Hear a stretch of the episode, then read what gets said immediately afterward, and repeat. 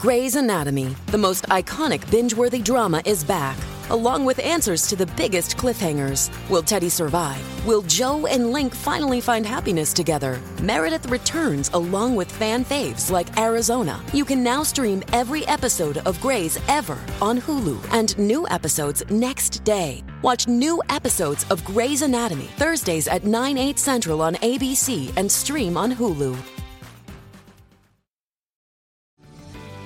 This episode is brought to you by Paramount Plus. An unlikely friendship begins in the Paramount Plus original movie Little Wing, starring Brooklyn Prince with Kelly Riley and Brian Cox. Reeling from her parents' divorce, Caitlin steals a valuable bird to save her home, but instead forms a bond with the owner, leading to a new outlook on life. Little Wing, now streaming exclusively on Paramount Plus. Head to ParamountPlus.com to try it free. Rated PG 13.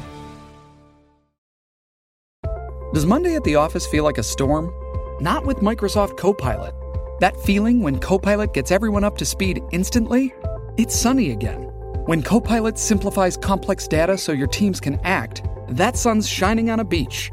And when Copilot uncovers hidden insights, you're on that beach with your people and you find buried treasure. That's Microsoft Copilot. Learn more at Microsoft.com/slash AI for all.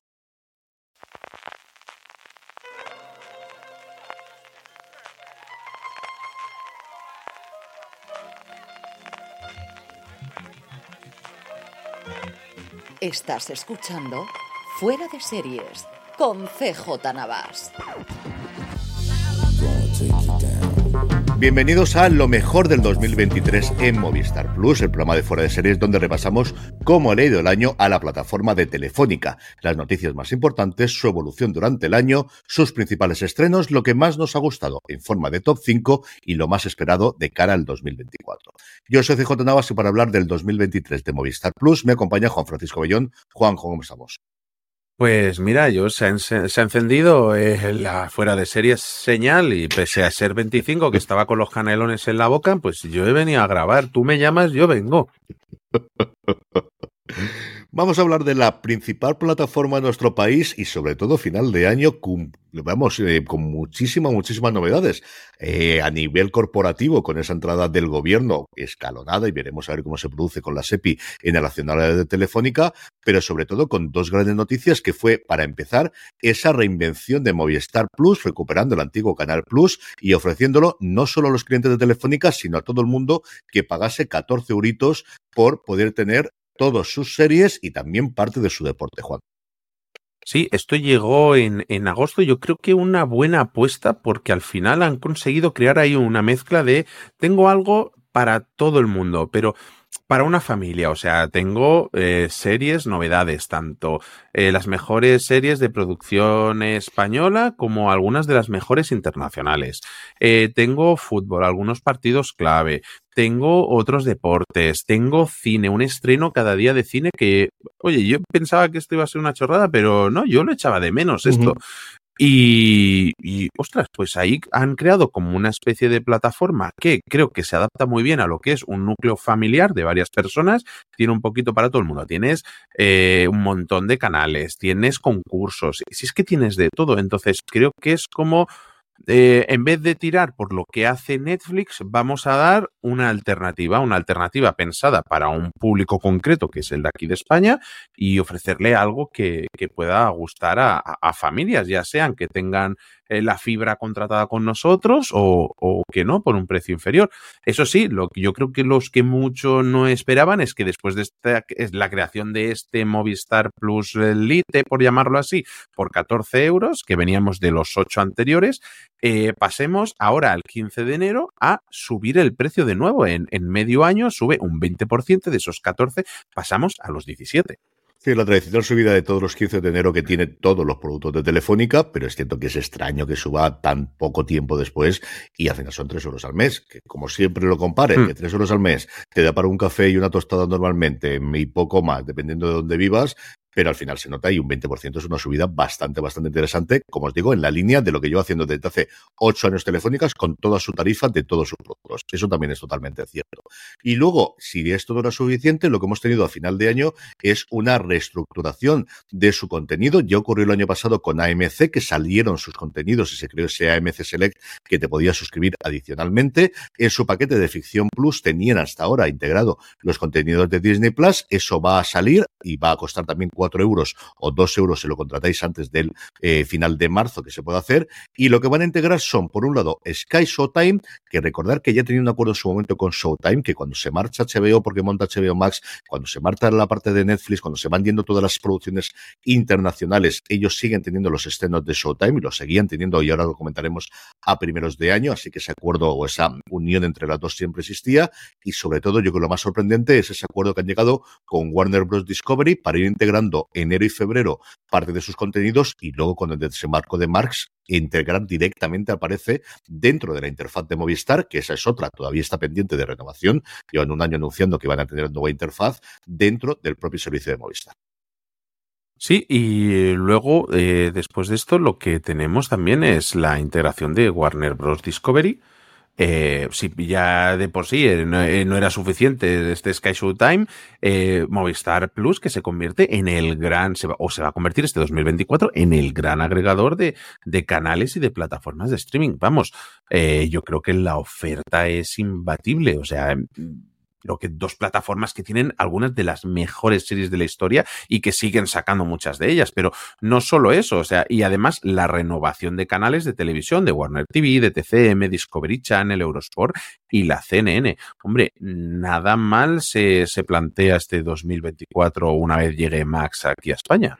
Desde luego que siguen teniendo ese acuerdo con Netflix para poder hacerlo con un descuento muy pequeño, en ese caso sí es cierto, pero integrar su contenido, ese de Disney ah. Plus que os comentaba, es decir, esa nueva pelea que será quién puede ser lo que era la uno cuando yo era joven y prometía y era niño del botón por defecto, que para muchos hogares a día de hoy es Netflix, Movistar quiere competir no solo para los abonados de Telefónica de la fibra o del servicio suyo tradicional de televisión, sino para todo el mundo a día de hoy en el futuro, el que sea ese portal de entrada para poder ver todo el contenido, algo que especialmente en Estados Unidos, se están disputando entre eh, Amazon por un lado con Prime Video, Apple por otro lado y luego Roku, que no tiene presencia internacional, pero que es el dispositivo más consumido y que más utilizan. Algo parecido al Chromecast aquí en España, que yo creo es el más popular de los que tenemos por encima de Fire y por supuesto por encima del Apple TV.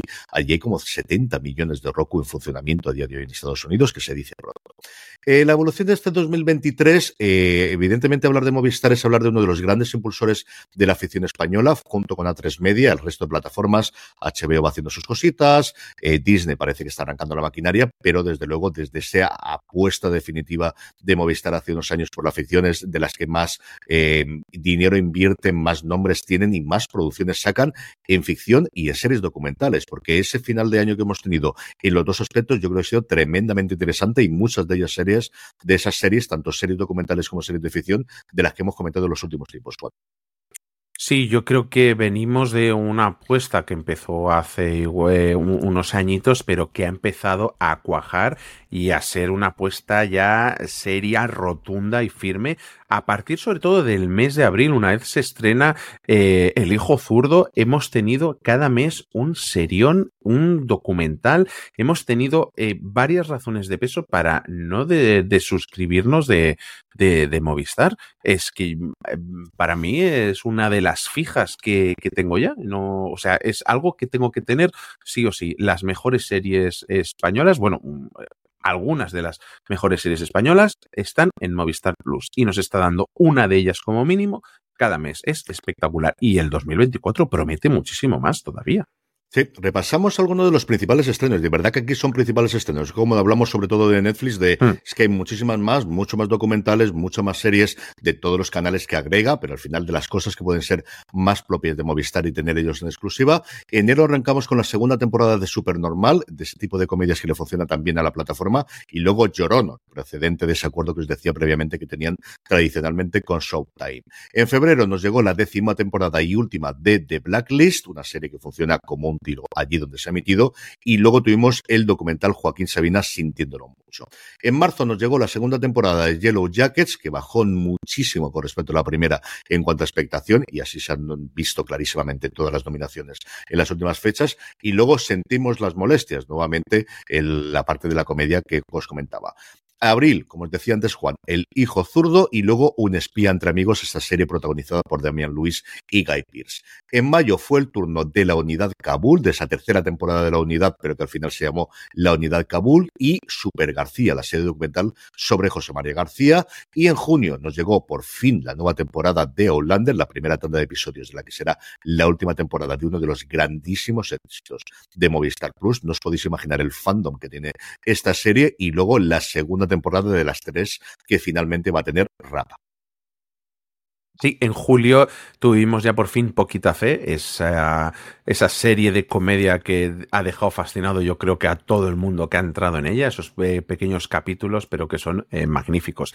Y El Resort, una de esas apuestas, una apuestas de pico que en teoría tendría que haber llegado a Sky Showtime, pero por aquí la hemos tenido también este verano. Una serie que yo creo que para ver en familia, en verano de aventuras, entraba sola. En agosto eh, tuvimos el final de Billions, que, bueno, mm, un poquito peor que sus anteriores temporadas y tal, pero bueno, yo creo que ha dejado personajes memorables para la historia de la televisión y con ganas de ver sus secuelas y spin-offs. Luego tuvimos el documental de vuelo JK 5022, la tragedia de Spanair, uno de esos documentales que hay que ver sí o sí de Movistar, que es que es eh, esa rama de que Movistar se está currando tanto, como decías tú, que es que los documentales son una pasada. Y luego en septiembre tuvimos Blue Lights, una de las, si no la gran serie inglesa de, de este año, y Bosé Renacido, esa serie documental de Miguel Bosé, que a ti especialmente te ha gustado mucho, pero que en los últimos años creo que es un personaje que tira bastante para atrás. Y en octubre tuvimos ya La Mesías, la que ha sido mm, la serie del año española, vamos, indiscutiblemente. Es que no ha habido nadie o prácticamente nadie que te haya dicho qué mala es, porque es que yo creo que ha arrasado y es que es un seriote. Y luego tuvimos Luz en la Oscuridad, eh, la nueva serie de Carla Esporta, esos true crimes que se ven, vamos, eh, como palomitas uno detrás de otro y que no cansa nunca. Y en noviembre, El otro lado, la nueva gran serie de Berto Romero y basado en una historia real. Otra serie de pico que hemos tenido en Movistar Plus, una serie que para todos aquellos que os gusten los podcasts, el mundo de los true crime y tal, os lo vais a pasar bomba, ¿no? Lo siguiente. Y por último, hemos tenido eh, la segunda temporada de Todos Mienten, de la serie de Pau Freixas, y Matar al Presidente, un documental que es una bomba, nunca mejor dicho, qué pasada de serie documental, de verdad, me tiene mm, contentísimo. Sí, señor. Además, tuvimos el placer de conversar casi una hora con Eulagio Romero, con su director, su creador, su showrunner, los tres años largos que ha estado de producción de esta serie y que nos contó mucho del proceso de producción y muchas cosas que se quedaron fuera de esos tres episodios que ya tenéis disponibles en Movistar Plus. Arrancamos el top 5 y precisamente arrancamos con Matar al Presidente, porque está en los dos, en el puesto número 5. Así que, Juan, yo ya he comentado algo de ella, así que di alguna cosa más que te haya parecido Matar al Presidente. Bueno, una historia eh, reciente de, nuestra historia de, España que no se sabe apenas nada, un trabajo de documentación que le llevó a Eulogio siete años y, y, que nos entrega una serie documental que parece un thriller de espías, es fascinante todo lo que sale de ahí, todo el trabajo periodístico que hay detrás y todas las preguntas, dudas, incógnitas que deja. El segundo episodio con todo el tema de la CIA por medio es una pasada y al final una historia que da para una, una, gran serie, pero ya, ya no hecha aquí, hecha en Estados Unidos, una de esas grandes historias basadas en hechos reales. De verdad, mm, de lo mejor del año, esta serie documental. ¿Qué pensaréis? Esto no va de series, sí, pero de documentales también. Y esto se lo merece, sin ninguna duda.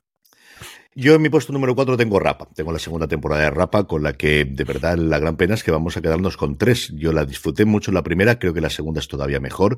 Creo que ya conocemos a los personajes, conocen perfectamente lo que funciona. Creo que los casos que resuelven son mejores. Ese meterse dentro de todo el, fortín de, Ferrol fue una grandísima idea y la disponibilidad que tuvo la Armada para dejarle entrar ahí dentro y poder rodar en el interior eh, fue de verdad algo. Nos contaban también Pepe Coira y Fran Araujo, que también tuvimos la oportunidad de charlar con ellos, de, se lo encontraron y habían escrito los guiones y no sabían si iban a poder entrar o no eh, allí y finalmente lo pudieron hacer.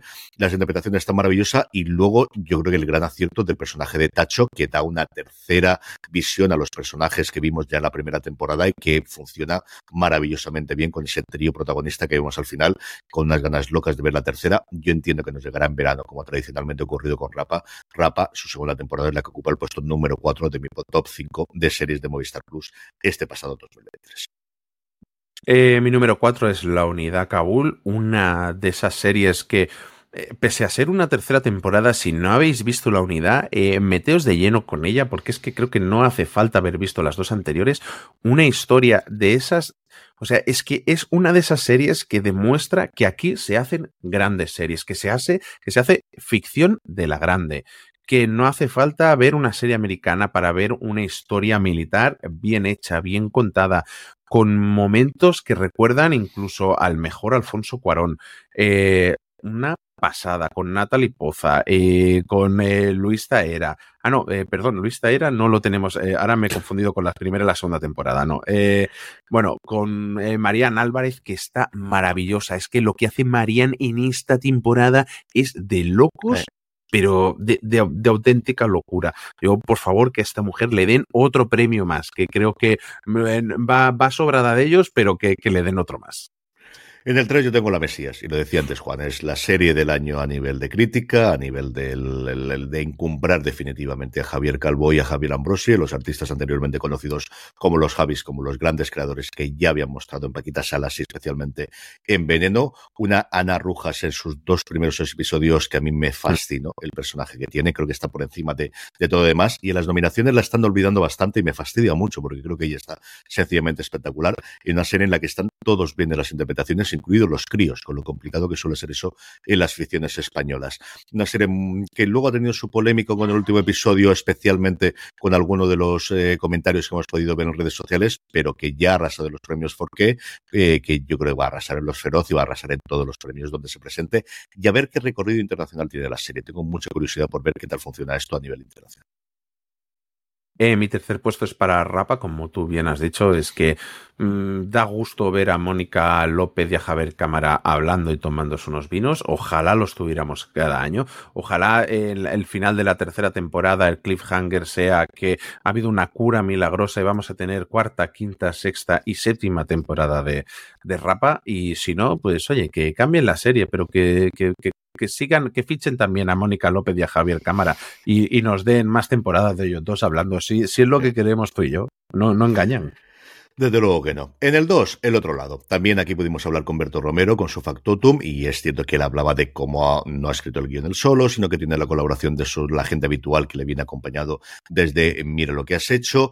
Una serie que podía fallar por todos los lados, que buscaba el ir más allá de la comedia que tradicionalmente hemos juntado a Berto y a Buenafuente, que tiene un papel mucho más importante de lo que inicialmente, por lo que veíamos en la nota de prensa, yo pensaba que iba a tener. Tiene un papel prioritario. Es cierto que el protagonista es Berto, pero tiene secundarios que realmente también son protagonistas. Se rodea de un elenco maravilloso y esa dificultad de encontrar el tono de comedia, de comedia costumbrista, de comedia de nadie sabe nada, de la comedia de siempre de Berto y Buenafuente, con sus puntitos de terror, con sus puntitos de intriga, con su puntito de thriller, a mí me ha fascinado. Esa nostalgia de las épocas de los 90 y de la televisión española que vemos en muchas ocasiones en flashback o en cintas de VHS que mete su protagonista en varias ocasiones y de verdad las interpretaciones, bueno, fuente está que se sale, pero es que lo está todo el mundo, o sea, es una cosa absolutamente alucinante como está todo el mundo en esta serie que a mí me ha encantado.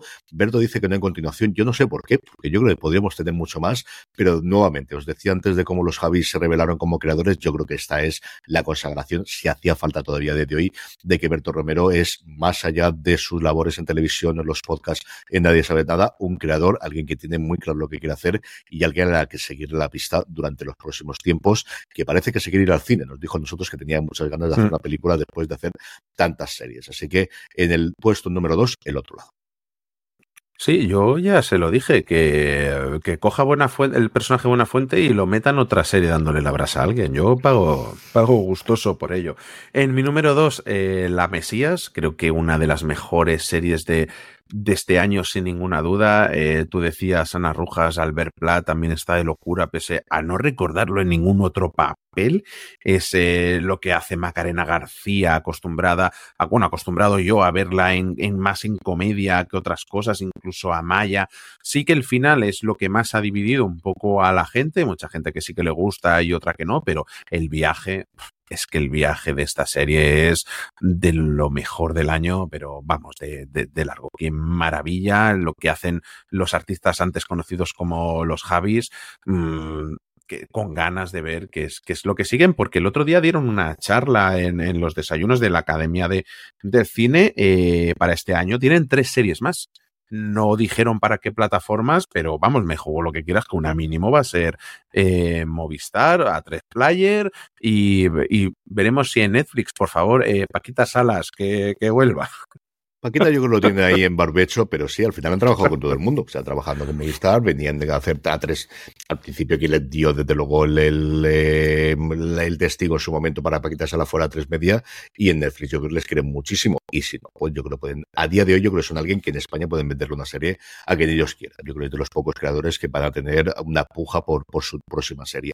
En el puesto número uno tengo El Hijo Zurdo y he estado ahí desde, desde el principio de, de la serie. Una serie que a mí me cautivó, que me encantó.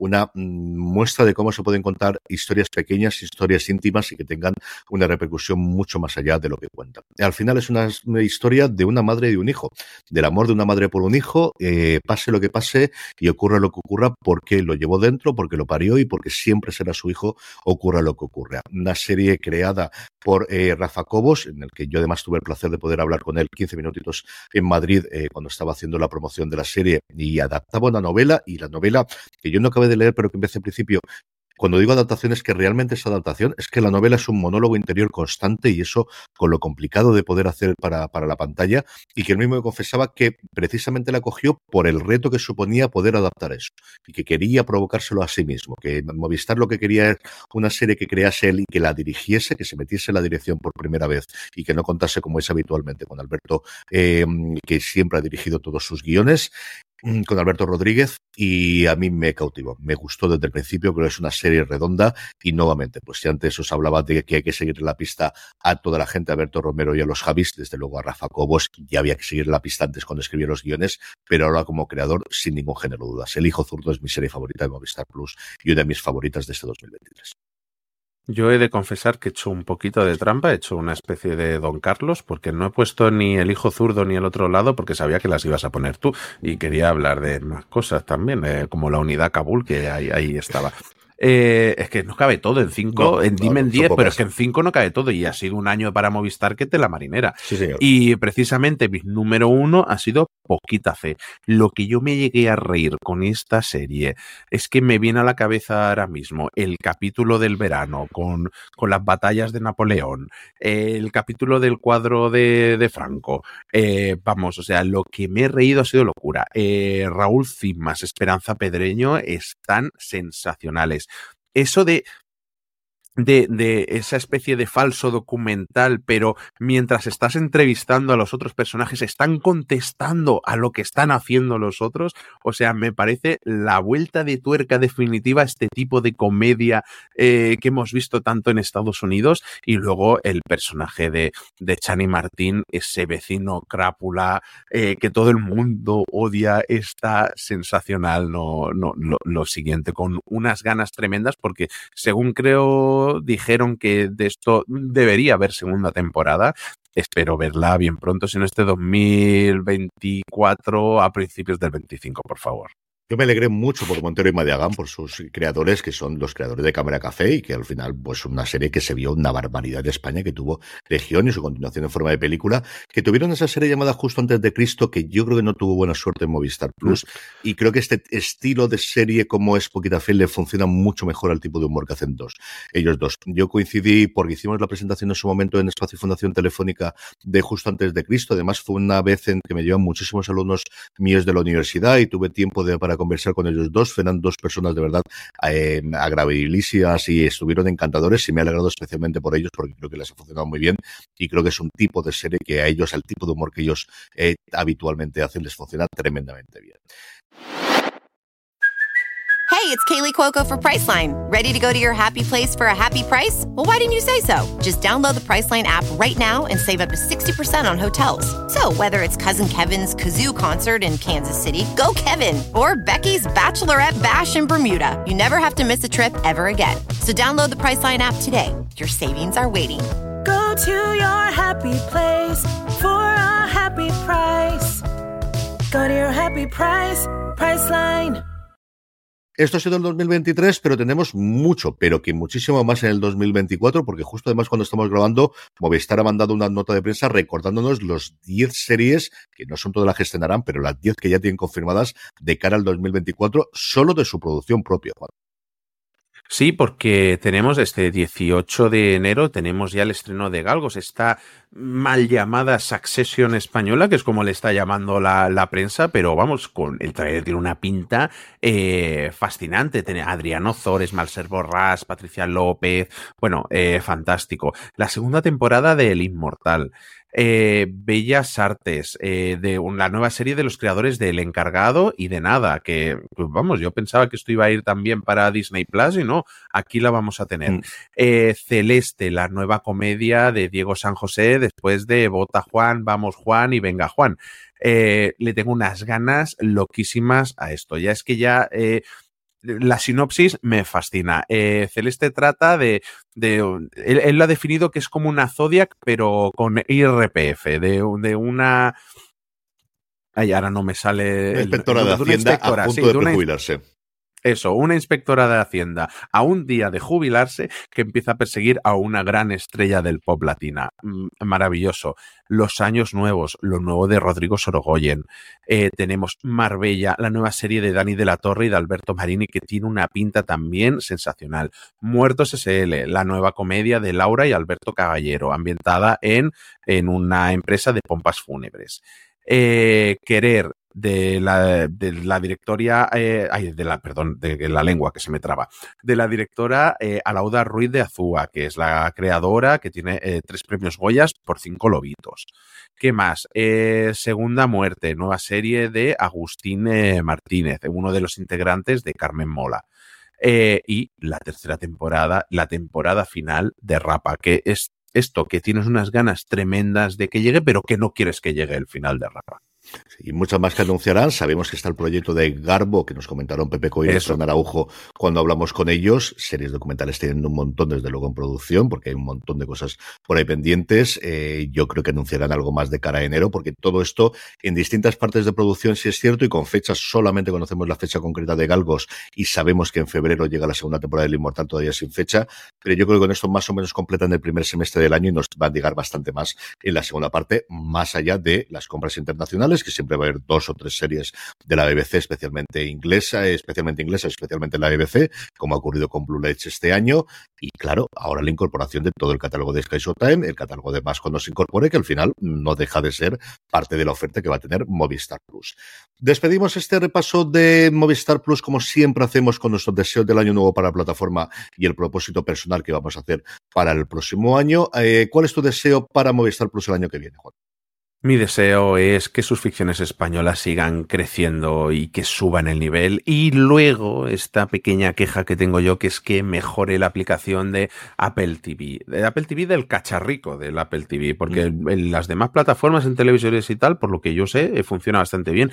Pero la del Apple TV, un poquito que mejore eso, por favor. Yo me peleo con ella todos los santos días porque es de las que más veo y al final se me sale. Cuando salta el vídeo de reproducción automática de repente deja de funcionar uh. durante un porón de tiempo y es terrorífico. Los anuncios siempre van bien. O sea, eso nunca hay problema de dirección, sí, nunca sí. hay problema. Los anuncios creo que va por otro sistema distinto y esos no fallan, puedes tener caída a internet, no sabes cómo mágicamente aparecen, no hay problemas. Pero en otros sí que desde luego me ocurre. Yo sobre todo que los movimientos que se están produciendo en Telefónica con los cambios accionariales y con todo el futuro no les afecten, porque al final yo creo que han encontrado el punto y ya tiene la maquinaria engrasada y es complicado que cuando papá tiene problemas no vayan a tenerlo después, tanto a nivel de presupuestos como a nivel de injerencia, como a nivel de todo lo demás. Creo que se están haciendo, como os digo, cosas muy, muy buenas a nivel de ficción y de series documentales y espero desde luego que esto, que al final es una pequeña gota dentro de todo lo que afecta a Telefónica, pero si cambios haciendo le va a afectar, no tengan cambios dentro de ellos. Y tu propósito personal para el 2024 con respecto a Movistar Plus, Juan. Pues ahora con lo de los estrenos diarios intentar ver más cine, porque las series las llevo más o menos al día, pero jolín, es que vaya peliculones que se estrenan y ahora en Navidades, y mm, es que junto a Netflix que lo comentábamos que ha dejado alguno de sus mejores estrenos para este año, eh, lo de Movistar es de locura también con sus estrenos de cine, así que cine y palomitas a tope es mi propósito de año nuevo con Movistar. Yo por mi parte son los documentales y también los cortos, porque precisamente comentaba en streaming para el día más corto del año, que es el día 21, que se hace siempre una pequeña, por la asociación o la agrupación de eh, festivales de cortos, hacen un poquito de impulso de los cortometrajes, que es un género que funciona en festivales y que sigue dando eh, origen a muchos nuevos creadores. Y Movistar es un sitio donde hay muchísimos cortometrajes y se estrenan muchísimos durante todo el año. Y es cierto que al final hay muchos que quiero ver, ya no te digo el de Almodóvar, que es el que puede haber sonado más, sino muchos que son premiados y que al final, por estar metido un poquito en el mundillo, te van llegando y que nunca me acuerdo que están en la gran mayoría de los casos en Movistar Plus una vez que se estrenen. Así que ver cortos y ver algunos de los documentales que van estrenando, sobre todo de deporte, mucha cosa del Informe Plus, que comento todas las semanas en streaming cuando se estrenan y luego al final veo el principio, se me escapa o lo pierdo, ver todo ello porque de verdad que ahí están haciendo grandísimas cosas en los últimos tiempos Movistar Plus. Concluimos ya este repaso del 2023 del Movistar Plus y lo que esperamos para el 2024. Don Juan Francisco Bellón, un abrazo muy fuerte y hasta el próximo programa. Un abrazo, me voy a acabar de comer los canelones y a ver si quedan turrones en la mesa. Y a todos vosotros, querida audiencia, gracias como siempre por escucharnos. Pasaros por fuera de series.com, que tenemos mucho más contenido, y por nuestra tienda, la tienda fuera de series, fuera de series.com barra tienda, que seguro que tenemos algo que te gusta. Gracias por escucharnos. Como siempre, recordad, tened muchísimo cuidado y fuera.